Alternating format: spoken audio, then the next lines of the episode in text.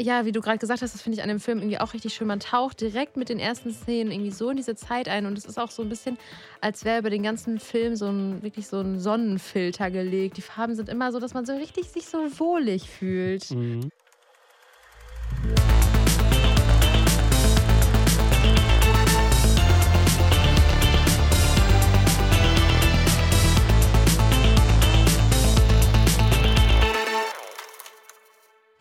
Neue Folge von Stream Up, dem Film- und Serienpodcast von hifi.de. Mir gegenüber sitzt Leon. Guten Tag. Ja, und ich bin Ronja. Guten Tag. Guten Tag.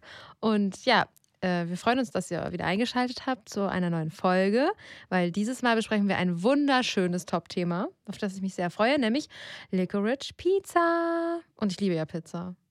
Auch Licorice Pizza. Nee, ich habe erst mal gestern erst nachgeguckt, was das bedeutet. Das heißt ja Lakritz-Pizza.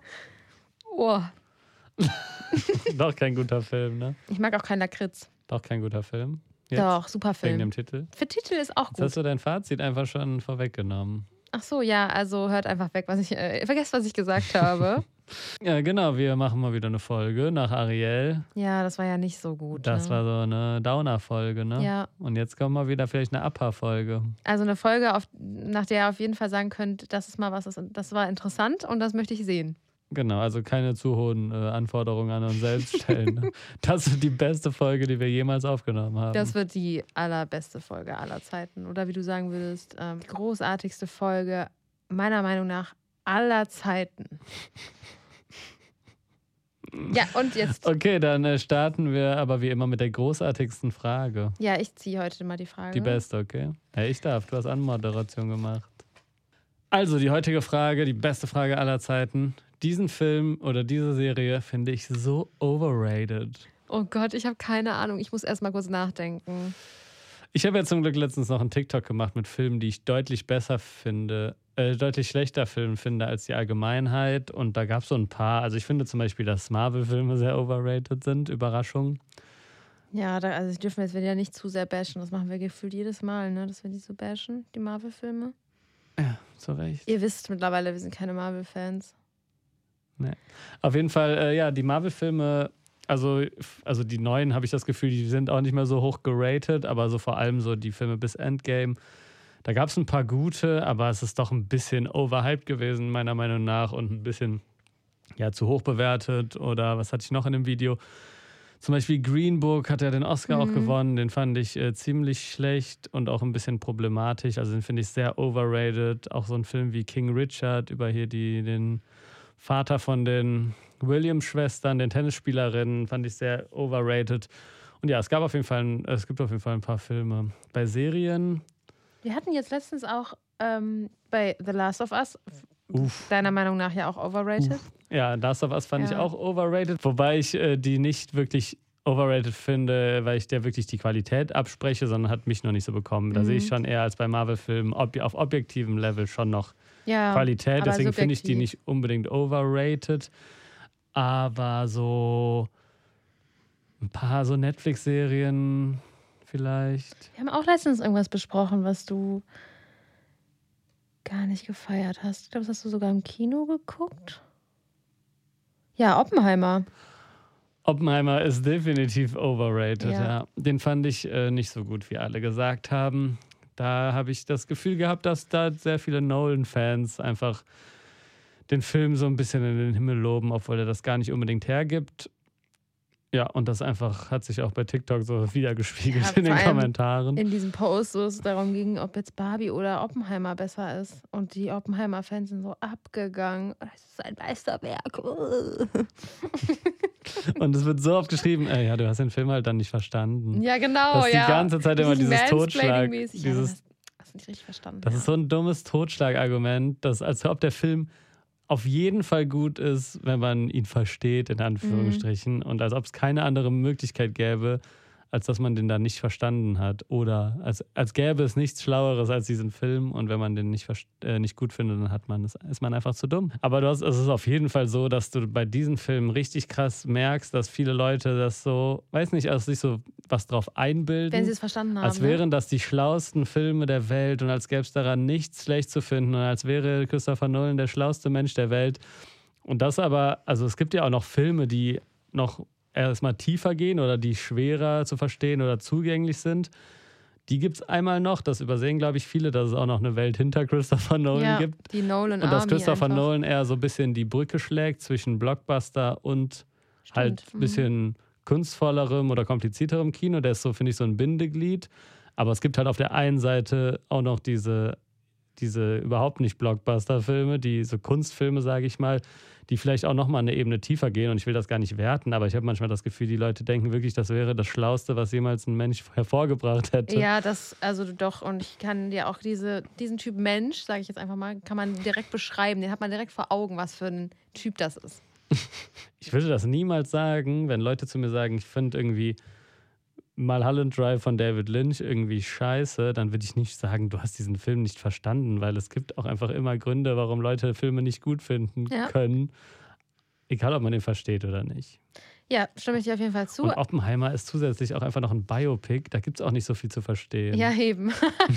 Ich, also ich habe ihn noch nicht gesehen. Ich hab, wollte den ja noch gucken.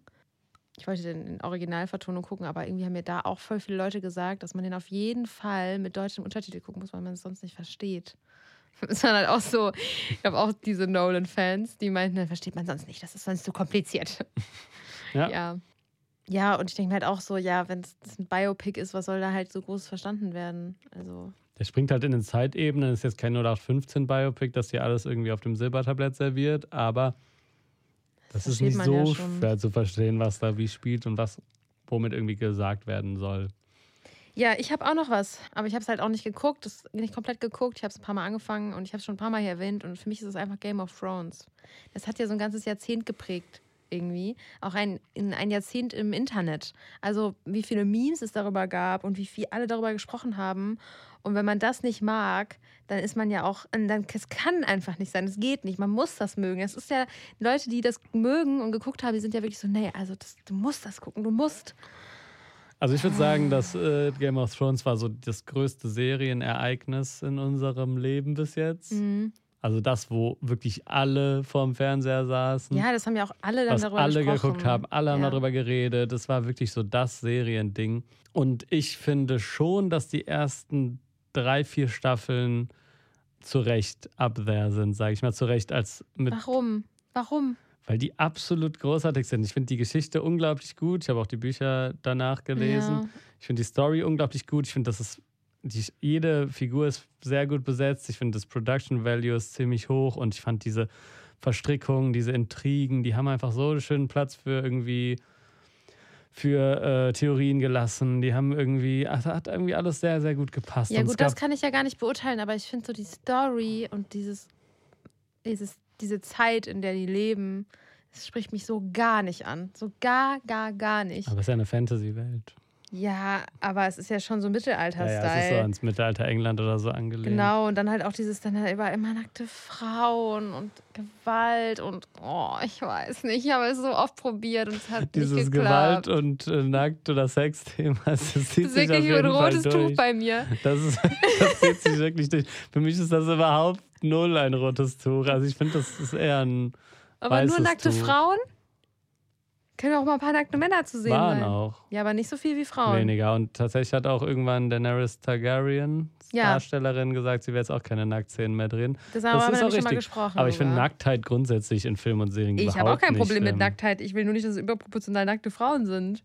Ja, das Ist okay, ne? ist okay. Na gut, dann schließen wir das jetzt mal ab, weil sonst reden wir zu lange darüber. Nachher gehen wir dann noch zu tief rein ins Ja. Thema. Das, ja. Aber ähm, ja, Gut, Game of Thrones und Marvel Und haben wir ja jetzt fast alle, haben jetzt fast alle abgeschaltet. wenn ihr noch dabei seid, dann könnt ihr euch jetzt freuen. Jetzt geht es in unser Top-Thema. und das ist ja schon gespoilert. Ja. It's äh, Licorice Pizza. Licorice Pizza. Und zwar ist Licorice Pizza jetzt bei Amazon Prime gestartet. Und ich weiß nicht, ob es den schon mal gab, aber der ist auf jeden Fall ja schon was länger draußen. Also der lief vor Anfang 2022 lief der im Kino, der Film. Und jetzt kann man ihn kostenlos bei Prime gucken. Und ja, Licorice Pizza war damals ein relativ großes, so mittelgroßes Ding, ne? Aber Ist hatte auf leider jeden nicht Fall, so durch die Decke gegangen. aber hatte einen Hype. ja, auf jeden Fall. Und ich habe den damals auf jeden Fall auf Empfehlung von dir geguckt. Was? Mhm. Das war eine gute Entscheidung. Ja, wie meistens, oder? Immer, Leon, immer, wenn du mir was empfiehlst. Das ist natürlich eine Top-Entscheidung. Bis auf bei Blond. Das habe ich aber ungesehen empfohlen. Ich weiß. Ja, naja, auf jeden Fall, ähm, genau, es geht um, ja, es ist, was geht's eigentlich? Es geht um eine, eigentlich so eine Art Liebesgeschichte, nur ein bisschen andere Art von Liebe, von einem 15-jährigen, halb erfolgreichen Schauspieler und einer 25-jährigen Frau, die irgendwie noch nicht so richtig im Leben angekommen ist. Man muss auch dazu sagen, dass der Film in den, in den 70er Jahren spielt und man direkt zu Beginn irgendwie so ein bisschen merkt, dass sie halt gerne aus ihrem Leben herausbrechen möchte. Also sie lebt noch bei ihrer Familie mit 25, hat nur so einen, irgendwie so einen Job als, weiß ich nicht, Fotoassistentin oder nicht mal. Also sie bietet irgendwie Leuten, die für so einen Fototermin sind, irgendwie so einen Kamm und einen Spiegel an. Also sie hat keinen richtigen Job, sie möchte da gern raus und erkennt so ein bisschen ihre Chance, als sie diesen Gary kennenlernt. Oh, weil er halt irgendwie so ein halb erfolgreicher Schauspieler ist und dann lernen die sich kennen. Er findet sie auch total toll, will mit ihr auf ein Date, sie möchte aber eigentlich nicht und dann kommt es aber dazu, dass er irgendwie äh, eine erwachsene Begleitperson braucht, um zu so einem Casting zu fahren oder zu einem Auftritt zu fahren und dann entscheidet er sich, dass er sie einfach mitnimmt und dann beginnt so deren Geschichte. Ich würde sagen, das ist ganz gut zusammengefasst. Das hast du wundervoll natürlich zusammengefasst. Ja. Äh, genau, der Film ist von äh, Paul Thomas Anderson, seines Zeichens ja auch äh, einer so der aktuell so renommiertesten Regisseure, würde ich sagen. Ich Aller. Zeiten? Äh, nee, aktuell. Ah, okay. Also nicht unbedingt jetzt so der bekannteste, größte, erfolgreichste, aber so einer der, bei dem man oder ich immer wieder gespannt bin, was macht er als nächstes und ich glaube viele andere auch. Der hat zum Beispiel hier gemacht Magnolia oder ähm, There Will Be Blood. Mhm. Der Be Blood für mich so sein großes Meisterwerk mit äh, Daniel Day-Lewis. Boogie Nights war einer seiner ersten Filme auch sehr gut. Der Seidende Faden, den gab es auch. Dann The Master mit äh, Joaquin Phoenix und so. Also er hat so eine sehr durchmischte Filmografie, aber jeder Film ist erstmal, finde ich, handwerklich richtig gut und auf einem ganz hohen Niveau und hat auch so was ganz Eigenes. Das ist jetzt nicht alles irgendwie alles Meisterwerke, aber doch alles sehr interessante Filme. Und ich finde, dass es einfach erstmal handwerklich einer ist, der es drauf hat, merkt man auch bei Licorice Pizza direkt. Ich finde, die groß, größte Qualität, glaube ich, von diesem Film war für mich, dass, es, dass ich selten das Gefühl hatte, so stimmig in eine andere Zeit Ja. geworfen zu werden. Also die 70er kommen, also man, man spürt quasi Nostalgie, auch wenn man die 70er nicht miterlebt hat. Man trotzdem so eine Nostalgie zu einer Zeit, weil die einem so stimmig irgendwie nahegelegt wird. Und ich glaube, das äh, funktioniert vor allem durch halt Szenenbilder und so, aber auch dadurch, dass so konkrete Ereignisse so genannt werden. Und dass man so wirklich ein Gefühl dafür bekommt, dass man gerade sich in dieser Zeit befindet. Und das schaffen Filme, finde ich, manchmal. Sowas wie ähm, Dazed and Confused äh, kommt mir da noch in den Sinn. Auf jeden Fall gibt es so ein paar Filme, aber es ist doch nicht so oft auf diesem Level, dass man so komplett das Gefühl hat, da zu sein. Tarantino hat es vielleicht auch ein bisschen geschafft mit Once Upon a Time in Mhm. Hollywood, Aber nicht so wie. aber nicht ja. ganz so gut. Aber das ist hier wirklich, finde ich, meisterhaft gelöst. Ja. Und äh, ja, das hat Paul Thomas Anderson mal wieder großartig gemacht. Und was er auch richtig gut kann, ist Schauspieler äh, zu Höchstleistungen treiben. Ja, die Schauspieler, also vor allem finde ich, ja, Elena Haim. Also ich finde, sie macht das auch echt richtig, richtig toll. Und sie hat auch so ein interessantes Gesicht. Mhm. Man kann das gar nicht vergessen. Und das ist auch so, ich finde das irgendwie voll spannend, weil man am Anfang irgendwie so denkt, sie ist schon irgendwie hübsch, aber auch irgendwie nicht. Keine Ahnung, ich finde sie hat so ein interessantes Gesicht und das macht sie irgendwie so besonders attraktiv. Ja, wie du gerade gesagt hast, das finde ich an dem Film irgendwie auch richtig schön. Man taucht direkt mit den ersten Szenen irgendwie so in diese Zeit ein und es ist auch so ein bisschen, als wäre über den ganzen Film so ein wirklich so ein Sonnenfilter gelegt. Die Farben sind immer so, dass man so richtig sich so wohlig fühlt Mhm. das ist auch das, ich glaube, am Ende hatte ich auch so ein, zwei ähm, Sachen, die mir dann aufgefallen sind, wenn man so ein bisschen ähm, Geschichtswissen mit sich trägt. Also wenn man in Geschichte aufgepasst hat oder das äh, irgendwie studiert hat oder so, dann kann man so kleine, also so Kleinigkeiten im Film entdecken, die halt in dieser Zeit passiert sind und die dann nochmal so, weiß ich nicht, so ein extra, ist nochmal so ein extra Bonus für aufmerksame Zuschauer, Mhm. was auch richtig, richtig nice ist. Ja, ist auf jeden Fall sehr detailverliebt. Ich finde auch, sie macht das großartig. Ich finde auch, er macht es sehr gut. Und das sind vor allem bis beide Schauspieler, die, glaube ich, da ihre erste Rolle gespielt haben. Ja. Und dann SchauspielerInnen da- dazu zu kriegen, so abzuliefern, ist schon, da muss man auf jeden Fall guter Regisseur sein und es sind auch eben zwei gute Schauspieler. Er ist übrigens Cooper Hoffman, das ist der Sohn von Philip Seymour Hoffman. Mit dem ja irgendwie, mit dem Regisseur, die haben schon öfter zusammen Genau, die haben öfter ne? zusammen gedreht Mhm. und Philip Seymour Hoffman ist ja vor kurzem auch gestorben. Und äh, ja, deswegen, vielleicht hat er ihn auch unter anderem deswegen besetzt, aber keine Ahnung. Ich finde, er macht das auch richtig gut. Und äh, ja, schauspielerisch ist das eh ganz großes Kino. Auch von dem Comedy-Timing finde ich Ja. sehr gut, weil der Film ist auch sehr lustig. Es gibt von, ähm, es gibt von Bradley Cooper einen Gastauftritt oder eine kurze Szene. Er spielt den Freund von Barbara Streisand. und da ist auch im Trailer auf jeden Fall schon die Szene, aber die ist wirklich super lustig und alles auch, was darauf folgt. Und der, der Film hat, funktioniert auf verschiedenen Ebenen einfach sehr, sehr gut. Auf einer Ja.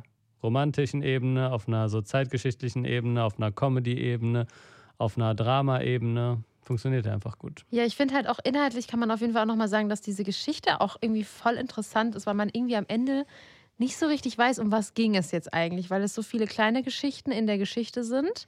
Aber am Ende geht es ja eigentlich um die Beziehung zwischen den beiden Hauptdarstellern, was aber irgendwie gar nicht so im Vordergrund steht. Am Anfang schon, aber irgendwann nimmt das so ein bisschen ab. Und ich finde, dass die beiden das auch richtig gut rübergebracht haben, was für eine besondere Beziehung sie zueinander haben.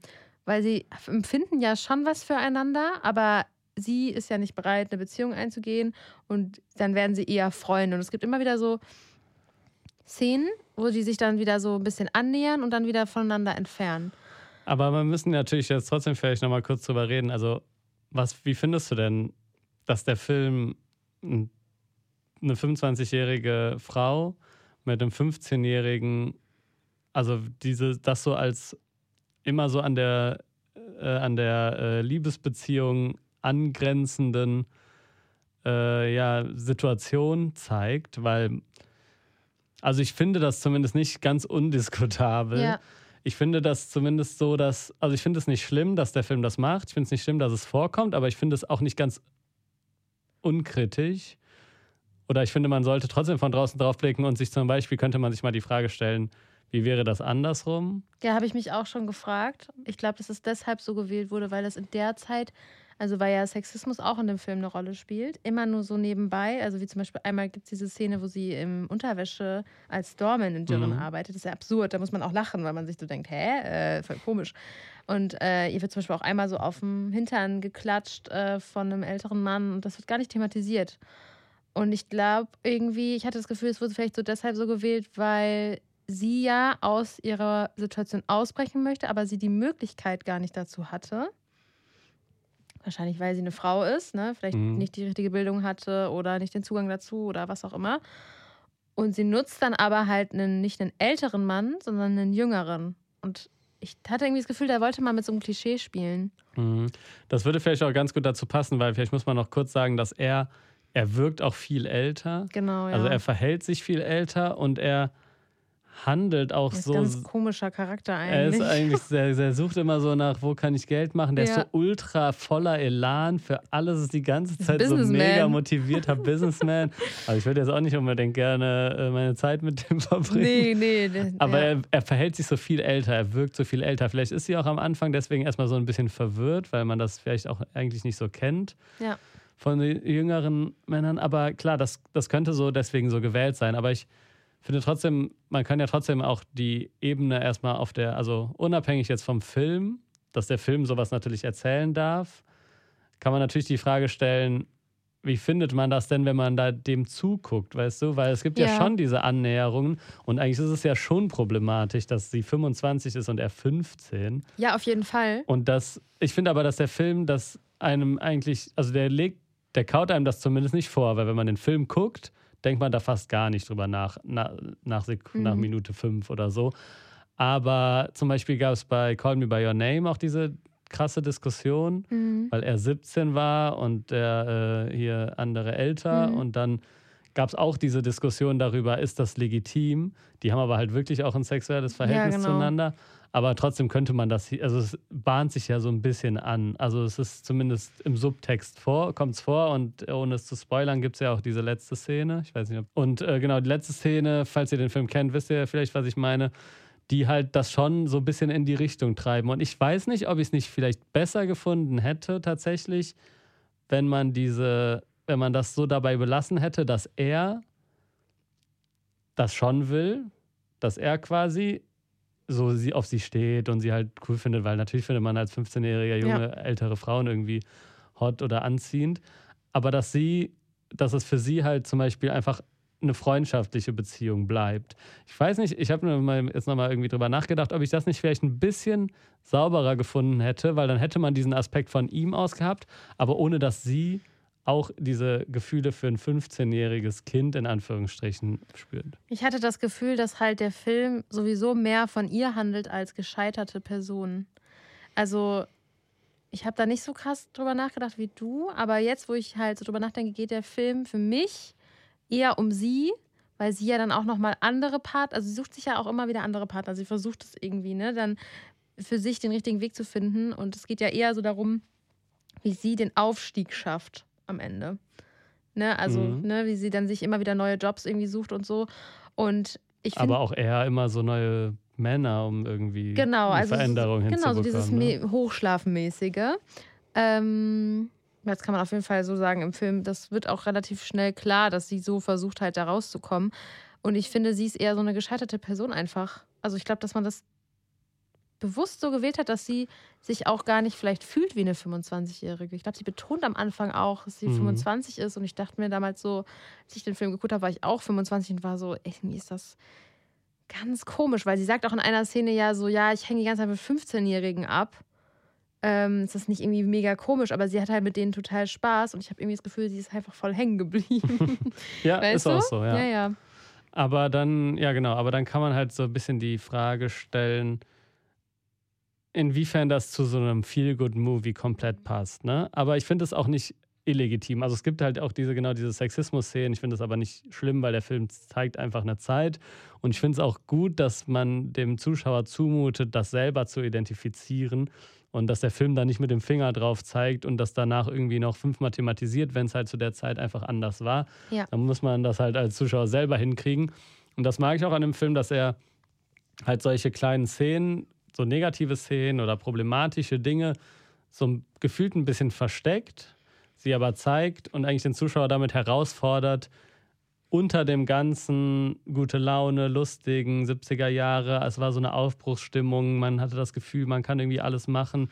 Diesem Elan, den auch dann hier äh, Cooper Hoffman irgendwie rüberbringt, darunter dann auch diese kleinen Momente halt wahrzunehmen und festzustellen, dass es nicht, das war jetzt nicht das für alle das Paradies auf Erden in den ja. 70er Jahren. Ne? Gibt es ja auch diese eine Szene, wo er dann festgenommen wird und wo die Polizei dann auch sehr hart irgendwie direkt ja. einschreitet und so. Und das sind halt so kleine Szenen, die halt dann immer wieder so einen kleinen Bruch, kleiner Bruch sind, dass halt unter dieser vielleicht auch 70er Nostalgie, die man hat oder wo man so denkt, damals wusste man irgendwie nichts von Klimawandel, damals hatte man das Gefühl, es geht die ganze Zeit bergauf, es wird immer alles besser, dass darunter auch problematische Dinge schlummern, ja. Ja. Ja, der Film gibt einem auf jeden Fall doch auch viel, worüber man nach, danach noch nachdenken kann. Also ich weiß auch noch, dass wir so im Kino saßen und meine beiden Freundinnen waren so, oh mein Gott, es war irgendwie so ein verrückter Film, es ist so viel passiert. Und was mir auch aufgefallen ist, dass die die ganze Zeit rennen.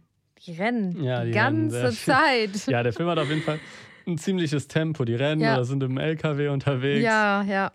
Oder so, ja. Also es zeigt auf jeden Fall auch eine sehr schnelllebige Zeit, aber das passt alles sehr gut. Ja. Es fügt sich alles sehr gut zusammen. Aber ja, ich habe halt auch ein paar Stimmen, so, also ein paar haben irgendwie mal mitbekommen, dass manche den Film auch ein bisschen sexistisch finden tatsächlich. Nicht nur, dass da halt Sexismus dargestellt wird, sondern dass es auch, dass sie zum Beispiel halt ihre Karriereentscheidung irgendwie immer nur anhand von Männern ja, trifft und so. Ja. Aber es ist halt immer so diese Gratwanderung. Ist das die Aussage des Films, dass das halt oder jede Frau Zeit. so ist? Oder ja. ist das halt ein äh, Ergebnis der Zeit, in der es halt oft so war? Oder in der halt gewisse äh, gewisse ähm, systemische oder gesellschaftliche Sachen sich halt manifestiert haben und dann so halt vonstatten gingen. Ich hatte schon eher zweiteres das Gefühl. Also, als ich den Film geguckt habe, war ich so, ja, krass, das war früher so. Was heißt früher? Gefühlt war das auch noch vor zehn Jahren in, Teil, also in Teilen so. Das, äh, also ich so das, bis Me Too. Ja, gefühlt ja schon. Ja. Also es verändert sich ja gerade schon sehr stark. Und äh, wenn man Freundinnen so darüber, wenn wir darüber sprechen, dann sagen wir schon, ey, es hat sich schon viel Positives verändert. Also Nein wird öfter akzeptiert, vor allem von Gleichaltrigen. Das ist ja nicht mehr so wie, ich weiß nicht, also wie früher halt, ne? Früher vor, vor zehn Jahren. Das hat sich ja schon Ja. relativ viel verändert.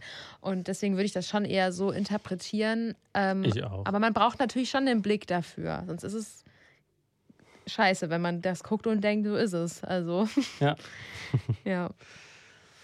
Ja, Ja, das war, also genau. Wie würdest du den Film denn bewerten? kommen wir zum Fazit. Also Ja. ich würde den Film auf jeden Fall sehr empfehlen. Auch unabhängig von den ganzen äh, Sachen, auch einfach von dem Unterhaltungsaspekt, weil der wirklich sehr, sehr viel Spaß macht. Und man merkt einfach, finde ich, da auch nochmal, ich finde, man merkt da, das sind Filme, die von guten Regisseuren oder fähigen RegisseurInnen inszeniert werden, immer ein bisschen anders sich anfühlen, ein bisschen stimmiger, ein bisschen besser als man könnte sich, ich könnte mir den Film auch genau vorstellen, mit der gleichen Story, vielleicht mit, sogar mit den gleichen Schauspielern, dass der so 0815 und schlecht wäre. Ja, Aber dadurch, dass es halt jemand am Werk ist, der irgendwie versteht, wie man schneiden muss, wie man die Sachen aufbauen muss, wie man eine Szene einführt, wie man ein Tempo reinkriegt, ist das ein sehr, sehr unterhaltsamer Film. Und ich habe ihn natürlich auch schon bewertet gehabt. Ich habe ihn ja damals schon gesehen. Und deswegen kriegt er von mir, was schätzt du? vier. Richtig. Yes.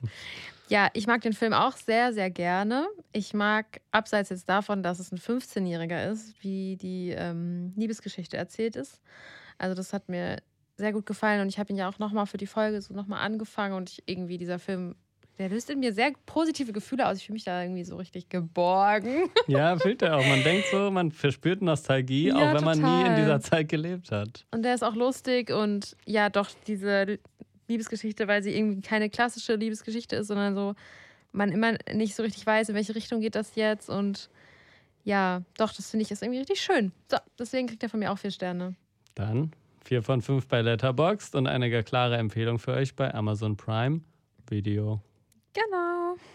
Und äh, bleibt dran, denn jetzt kommen natürlich noch viel mehr Streaming-Tipps, die ihr euch äh, angucken könnt, entweder nach Licorice Pizza oder falls ihr den eventuell schon kennen solltet. Netflix. Äh, ja, wir kommen zu den schnellen Streaming-Tipps und äh, die sind gar nicht mehr so schnell, habe ich Nee. gehört. Hat ein Vögelchen gezwitschert und wir starten mit. Netflix. Und da habe ich ähm, ein paar Tipps mitgebracht. Wow. Also, bei Netflix ist Spy Kids Armageddon gestartet. Da geht es um die Spionenfamilie, die einen Bösewicht bekämpfen muss, der durch ein freigesetztes Computervirus eben die ganze Technologie auf der ganzen Welt kontrollieren kann. Und ja, der erste Spy Kids kam 2001 in die Kinos. Also der ist jetzt, das ist jetzt der fünfte Teil. 2018 hat Netflix auch schon mal eine Serie, also eine computeranimierte Serie zu Spy Kids rausgebracht. Aber die war wohl nicht ganz so gut. Jetzt der fünfte Teil. Wieder von Robert Rodriguez, Ja, dem genau. Regisseur der ersten Teile. Ja, also Hoffnung ist groß.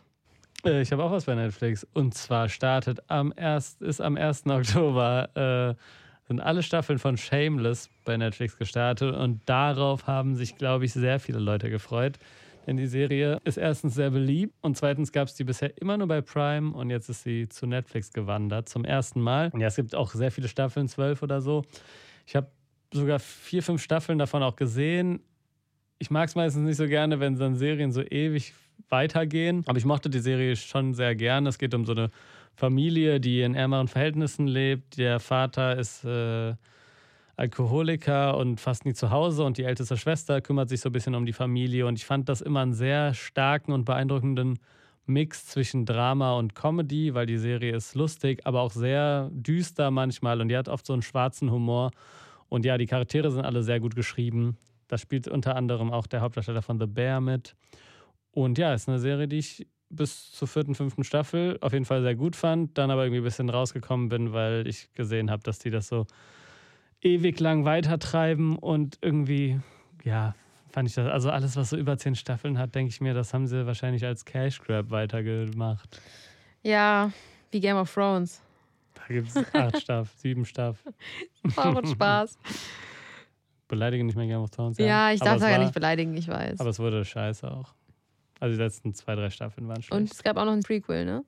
Gibt's immer, also ja. Gibt es auch ein Sequel? Nein. Okay, genau, es gibt ja sogar ein Prequel. Also, Ja. ich glaube, das Ziel generell von Serienmachern ist Geld verdienen.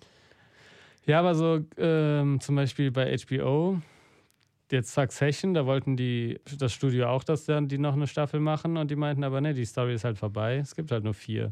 Und so geht's auch. Also manchmal wird es dann weitergemacht, wie bei Walking Dead auch oder so. Und manchmal setzen sich aber auch die Leute durch und sagen, nee, die Story ist halt zu Ende und Punkt. Ich habe auch so ein Beispiel in meinem nächsten Tipp. Mein nächster Tipp ist nämlich Sex Education und äh, die Serie geht jetzt auch in die letzte und vierte Staffel. Und da äh, macht man es auch richtig, weil Du hast schon recht. Die Serien ja. werden dann oft ein bisschen schlechter. Und ja, wer die Serie nicht gesehen hat, es geht um den, einen Sohn einer Sexualtherapeutin, der auf seiner Highschool auf der Klokabine irgendwie Sexualkunde gibt. und ähm, ja, die, das ist eine sehr erfolgreiche Netflix-Serie, die jetzt, wie gesagt, in die letzte Staffel geht. Und ähm, Staffel 4 ist jetzt verfügbar für alle, die die Serie, die Serie geguckt haben. Und für alle, die nicht geguckt haben, ich glaube, da lohnt sich auch mal ein Blick in die Serie. Ja, ist auf jeden Fall sehr gefeiert. Und ich habe auch ein paar Folgen gesehen und es ist auf jeden Fall unterhaltsam, gut gemacht. Und wahrscheinlich ist es hier auch wirklich so, dass die Macher meinten, es ist jetzt halt vorbei, weil es gehört, glaube ich, zu den beliebteren Serien bei Netflix. Und da denke ich mal, dass Netflix die gerade nicht äh, absetzen möchte eigentlich. Ja, wahrscheinlich nicht. Probably not, ne?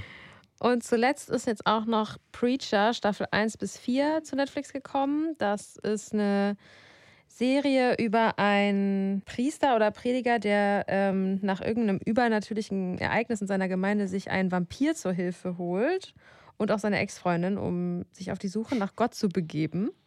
Ja, auch, glaube ich, eine ganz beliebte Serie. Ich habe sie leider auch noch nicht gesehen, aber es soll so sehr drüber und Action und verrückt sein. Ja, ist auch, also ich muss sagen, es kommt nicht auf meine Liste. Aber für alle, die das schon mal gehört haben und es schon immer gucken wollten, ist jetzt bei Netflix verfügbar. Alright, dann kommen wir zu Disney Plus. Disney Plus. Ich kann ja mal jetzt meinen erstmal machen, sonst redest du hier so lange ja, am Stück. Ne? ne? Und bei Disney Plus, okay, da gibt es jetzt auch nicht so viel zu sagen, ist zum Beispiel gestartet äh, die 34. Staffel Boah. von den Simpsons. 34. einfach. Überleg dir das mal, Leon. Ja. Wir sind nicht mal 34 Jahre alt. Das stimmt. Also zusammen natürlich schon, aber alleine. alleine ja, also die läuft länger, als wir alt sind. Ja. Und äh, ja, das ist die 34. Staffel. Also ich sage mal, wer jetzt noch bei den Simpsons dran ist, anscheinend gibt es genug Leute, es gibt immer noch neue Folgen. Ich kenne irgendwie niemanden mehr, der das guckt. Der das auch am Stück guckt. Ja. Das guckt man doch einfach im Fernsehen. Ist, die Zeit ist doch vorbei. Aber wenn ihr äh, Lust habt, da mal alle Staffeln nachzuholen, jetzt gibt es 34. Also wenn hier unter unseren HörerInnen jemand ist, der alle Staffeln von The Simpsons geguckt hat, der darf zu uns in den Podcast kommen. Der darf hierher kommen. Und darüber reden, über jede einzelne Folge. Nein, das nicht, das nicht. Aber dann schreibt uns eine Mail, wenn ihr alle ähm, Folgen geguckt habt. An streamup.hifi.de Und dabei Streamup wie das deutsche Film up und nicht wie Don't Look Up. Genau so. Ja. Ich habe auch noch zwei Tipps bei äh, Disney Plus. Zum einen Sunshine, da geht es um, also ein Science-Fiction-Film, der 50 Jahre in der Zukunft spielt. Und dort stirbt die Sonne und auf dem Planeten herrscht ewiger Winter. Das wünschen wir uns ja hier schon fast. Also äh, wäre ja mal schön. Nein, wäre auch nicht schön. Aber äh, würde dem Klimawandel vielleicht mal ein bisschen entgegenwirken. Das wäre eigentlich mal eine effektive Maßnahme. Lasst uns doch einfach die Sonne abschaffen. Ja. Also, ähm, äh, ja gut. Ja? Ja, Alice, äh, hier, nee, Beatrice von Storch von der AfD ich wollte weiß. sich schon mal verklagen. Ja, das habe ich auch mal wenn gelesen. Wenn sie verurteilt wird, äh, ist sie weg. Und es gibt auch so Forschungsarbeiten in den USA, wie man irgendwie sowas in die Atmosphäre sprühen kann, dass die Sonne abschirmt. Ja, aber gen was genau. Einfach so einen Sonnenschirm benutzen? Genau. Lass uns einfach einen ganzen Sonnenschirm über die Erde spannen. Damit ist das Problem auf jeden Fall dann gelöst. Und naja, in diesem Film versucht eben so eine äh, Crew dann auf einer Raumfahrtmission die, Son die Sonne durch eine Explosion wieder zum Strahlen zu bringen, aber die scheitern.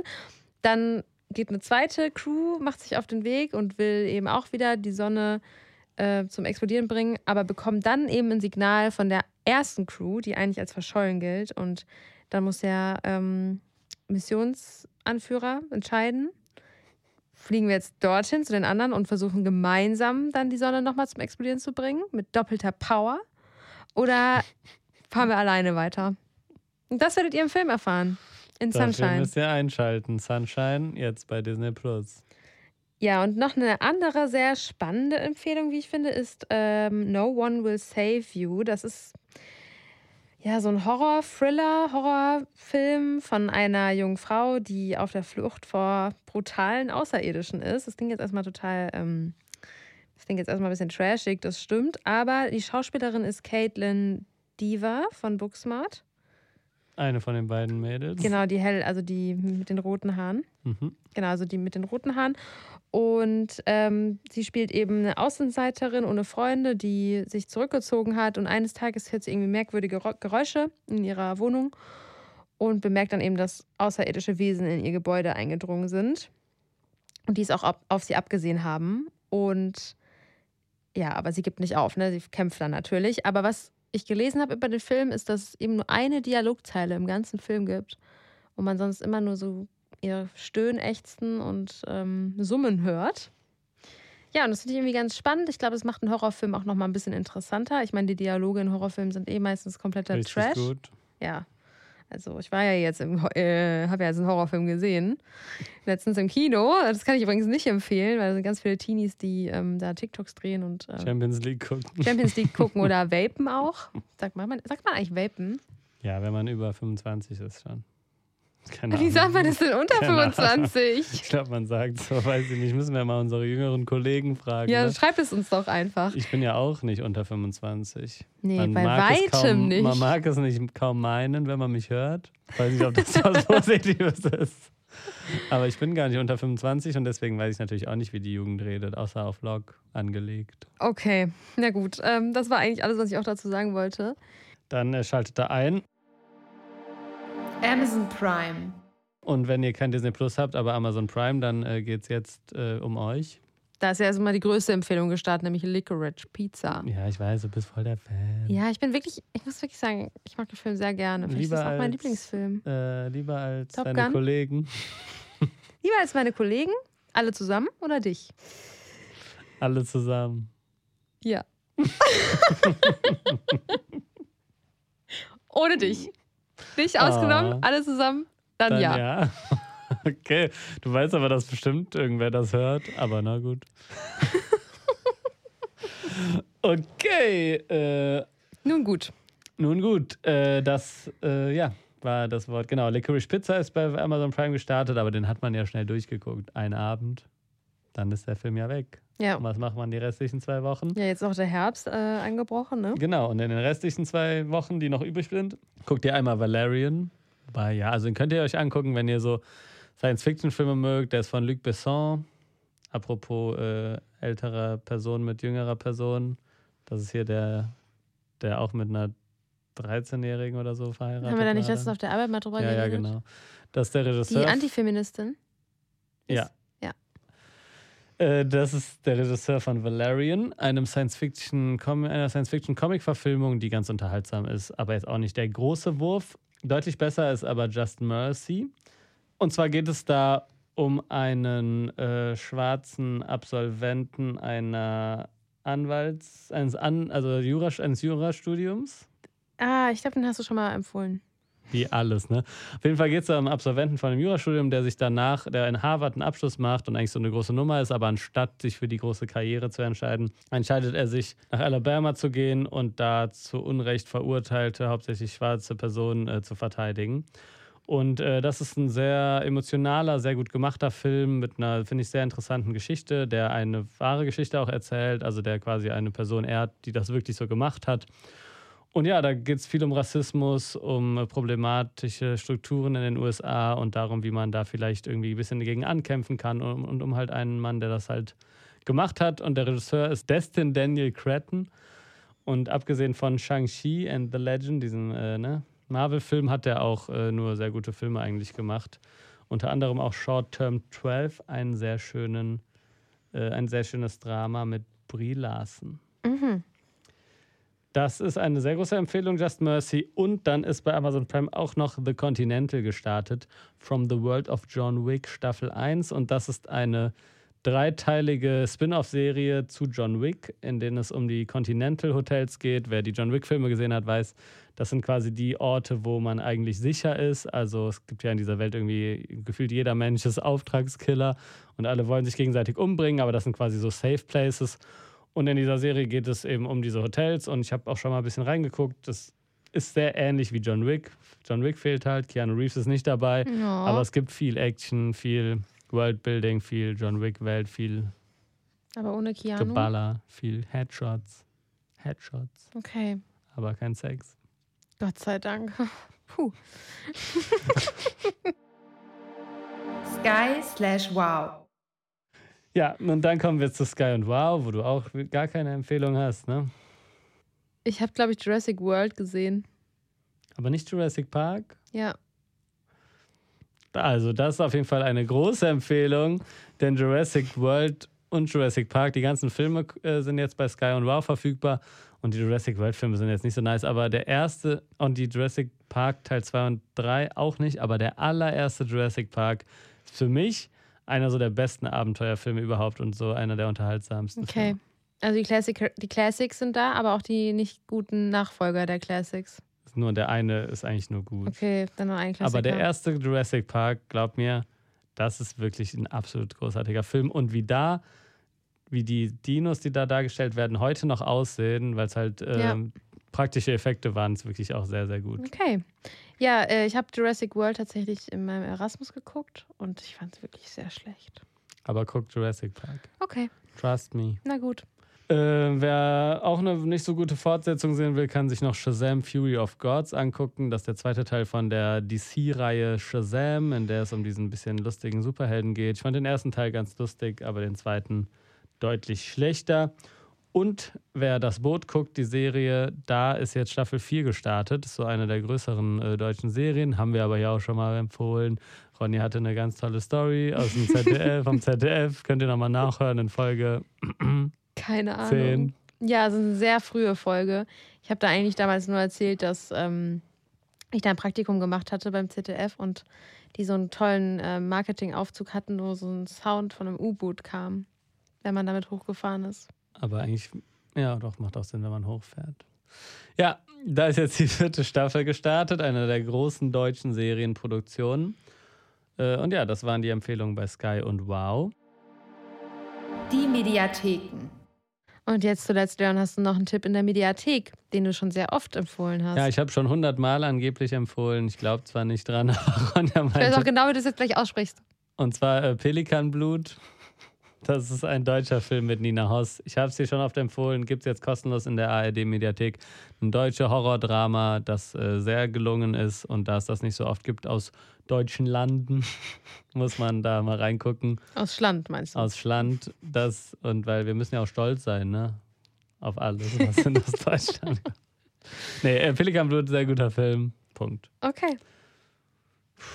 Heute nichts von RTL Plus, ne? Von Ja. RTL Plus, mein Lieblingsstreamingdienst, hat heute leider nicht geliefert, aber es läuft, wie gesagt, gerade aktuell Sommerhaus der Stars und äh, Char Princess Charming läuft auch und das war, ist wirklich mein Trash-Highlight des Jahres. Besser als Sommerhaus äh, mit den Für Tierkostümen. dich nicht, weil du magst ja gerne die Auseinandersetzungen, aber Princess Charming, wirklich einfach der Cast, alles toll, alles toll. Einfach Good Vibes. Wirklich, also wie die So wie miteinander Licorice umgehen. Pizza. Mhm. Also nicht ganz so gut, aber also wie die miteinander umgehen, äh, ist einfach so toll und ich liebe dieses Format. I love it. Alright. Ja. Gut, dann kommen wir zum Abschluss noch zu unseren Watchlist-Tipps. Also, was wir uns auf die Watchlist setzen, was wir in nächster Zeit gucken. Und äh, da ich mich sehr darüber freue, was du sagen wirst, darfst du auch anfangen. Ja, ich habe mich jetzt ach, nach langer Zeit endlich dazu bereit erklärt, für Leon eine Folge von Twin Peaks zu gucken. du hast gesagt, du guckst alles.